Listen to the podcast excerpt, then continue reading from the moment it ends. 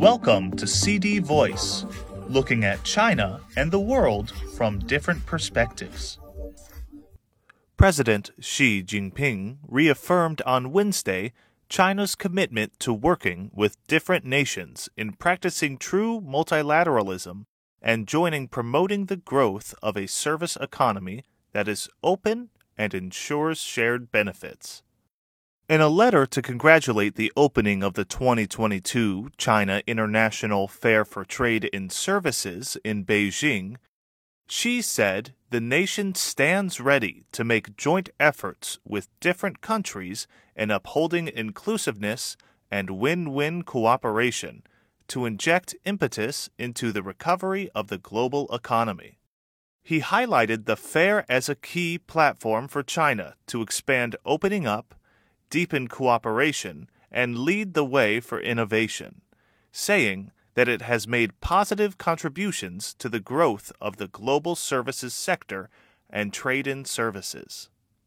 China has adhered to promoting high quality development with high level opening up, kept widening its market access in the service sector, and lifted the level of opening up for cross border services trade, he said.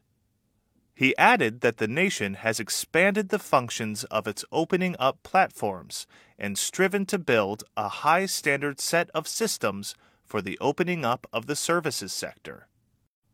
Trade in services refers to the sale and delivery of intangible products such as transportation, tourism, telecommunication, advertising, computing, and accounting, according to the World Trade Organization.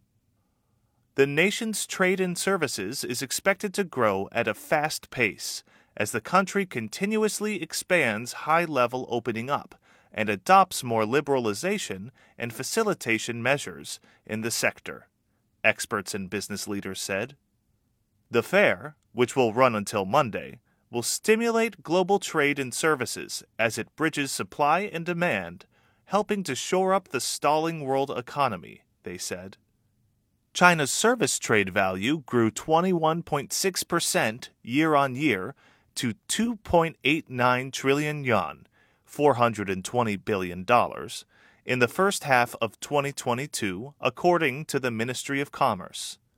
Service exports expanded 24.6% year on year to 1.4 trillion yuan, and service imports were 1.49 trillion yuan, up 18.9%. The fair can substantially promote the development of the modern services industry and the structural upgrades of China's trade in services, said Jack Chan, chairman of EY China and regional managing partner of EY Greater China. Driven by emerging technologies such as cloud computing, big data, and the Internet of Things, the tradability of services has been greatly improved while market demand for high quality services is also on the rise as new technologies and new business formats continue to grow, he said.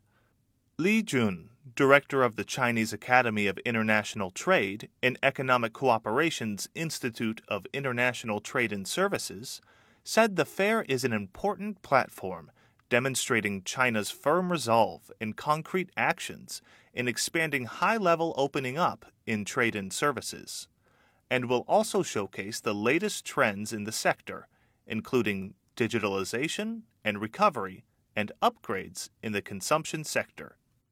Besides, as a global event, it also provides huge opportunities for enterprises from home and abroad to communicate and tap trade potential while promoting their brand images, he added.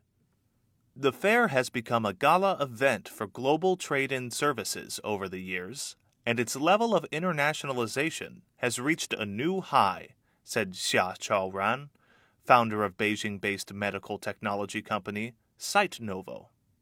Together with our partner Peking Union Medical College Hospital, we have brought to the fair our innovative, multidisciplinary ophthalmic precision medical devices taking the great opportunity to demonstrate our products to potential clients at home and abroad, he added.